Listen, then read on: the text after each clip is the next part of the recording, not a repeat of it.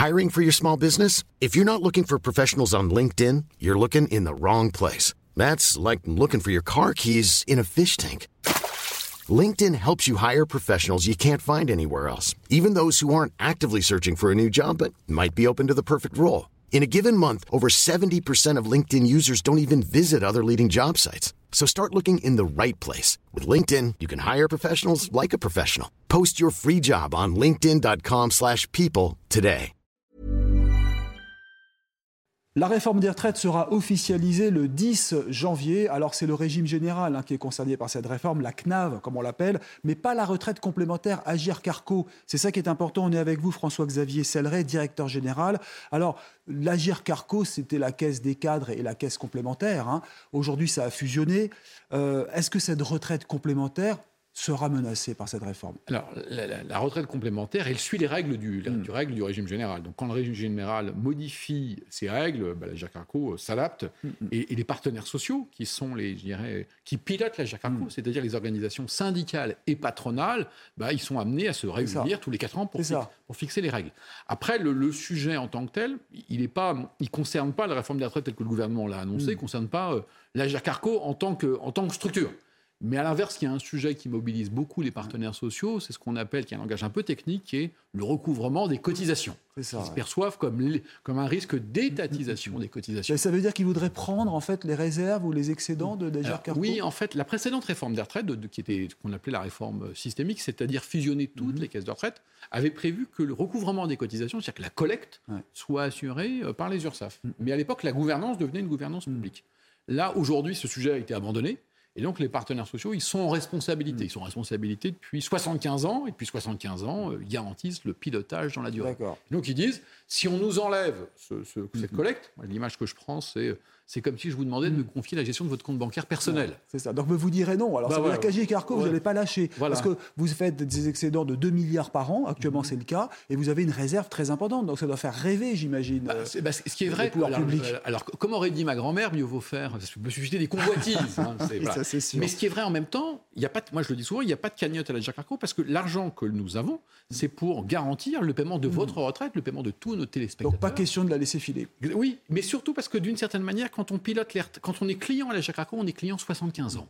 40 à 45 ans de vie professionnelle, 20 à 25 ans de retraite. Et donc, si vous cotisez dans un régime en répartition, c'est que vous voulez avoir la garantie que le jour où vous partirez en retraite, les- on vous, aurez, vous recevrez bien une retraite. Et donc, les réserves, les excédents, elles sont là pour vous garantir, pour garantir aux 55 millions de ça. Français Mais qui il est où cet argent Il est où cet argent Ben, il est confié, alors quand il est, euh, quand il est mis en réserve, il est, il est, il est investi en actions et en obligations françaises et européennes.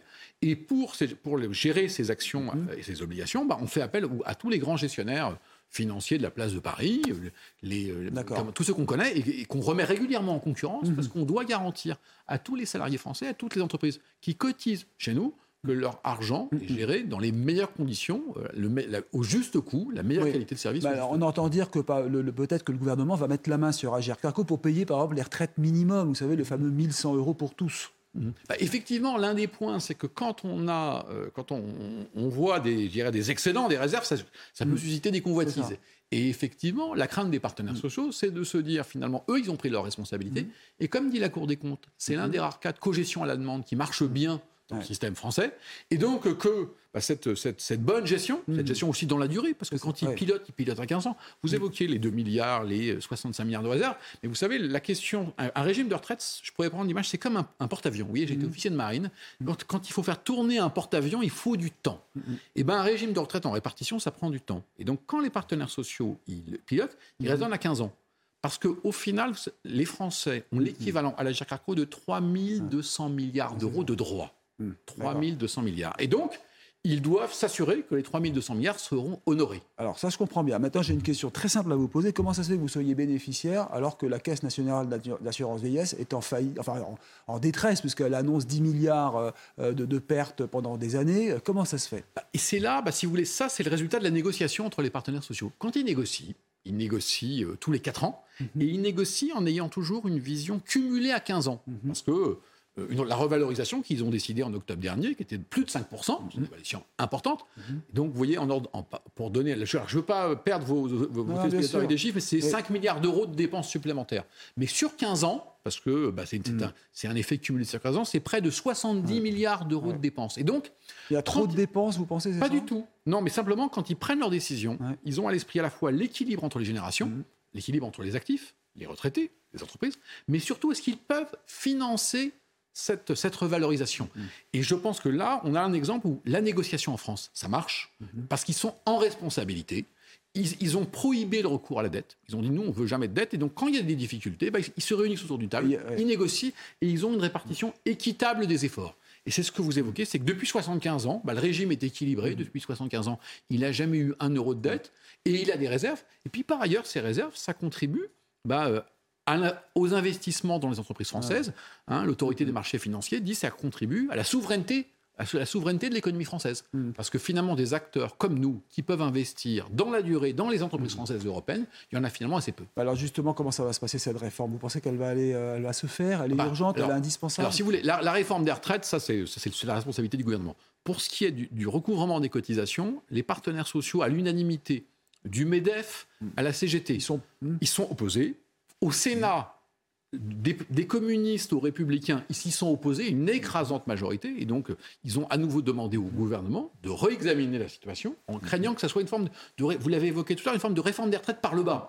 C'est-à-dire que de- finalement, que, que l'argent des salariés du secteur privé serve à autre chose que ce pour le quoi il a été constitué. Donc vous vous battrez jusqu'au bout, pas question de fusionner Carco Oui. avec la CNAV. Oui, c'est la dernière c'est question. pas, pas le sujet des fusions de structure, mais c'est vraiment de se dire cette- ces sommes-là, c'est pas, on se bat pas pour la GIRCARCO, on se bat pour les Français. C'est le Pas qu'ils patrimoine soient sûrs d'avoir leur retraite. Oui, exactement. Et, ils sont, et on se bat pour le patrimoine des Français. Le, mot d'ordre de la GIRCARCO, Mm. c'est garantir le paiement des retraites à chaque génération sans peser sur les générations. Mais si vous étiez, vous, patron de la CNAV, Caisse nationale d'assurance vieillesse, vous feriez quoi? Ah, si vous voulez, le patron de la CNAV, il est nommé par les pouvoirs publics. Donc il doit mettre en œuvre euh, les décisions du pouvoir public. Sans discuter. Sans- ben, c'est son rôle, c'est sa mission. Moi, j'ai été recruté, nommé, choisi par les partenaires sociaux comme, comme n'importe quel dirigeant orga- d'un Oui, organisme. mais il faut, la faire ou pas C'est utile d'aller jusqu'à 65 ans parce qu'il y a tellement d'opposition. Après, si vous voulez, nous, à la GERCARCO, on est un régime équilibré, donc j'aurais du mal à me positionner Oui. dessus. Après, la, la- la question qui est posée euh, par le gouvernement, c'est de se dire, mais finalement, comment j'arrive à garantir le paiement des retraites dans la durée? Et puis, je crois que le président de la République a dit qu'il voulait aussi financer d'autres priorités de politique. Mm. La non seulement la retraite, mais la santé, l'autonomie. Ça, ça fait partie des éléments Voilà. du débat Et il public. faut en finir avec les déficits surtout. Bah, ça qui est je pense en tout cas que la question du recours à la dette, c'est aussi pour un régime en répartition. C'est la garantie pour les jeunes générations qu'ils auront une Ouais, retraite. c'est ça. Et Voilà. donc c'est la confiance. Et derrière, la, la- la dette ou les excédents, Ouais. c'est pas un élément technique, c'est d'abord un élément politique. C'est ça. C'est comment on a confiance dans le collectif et dans Et l'avenir. puis ce sera progressif, hein, c'est pas du jour au lendemain, bien sûr, ce sera quatre mois, euh, quatre mois chaque année. Merci beaucoup euh, d'être venu, en tout cas, euh, Monsieur euh, Selleret, donc vous êtes, je rappelle, directeur général de Agir. Arco, restez avec nous sur CNews.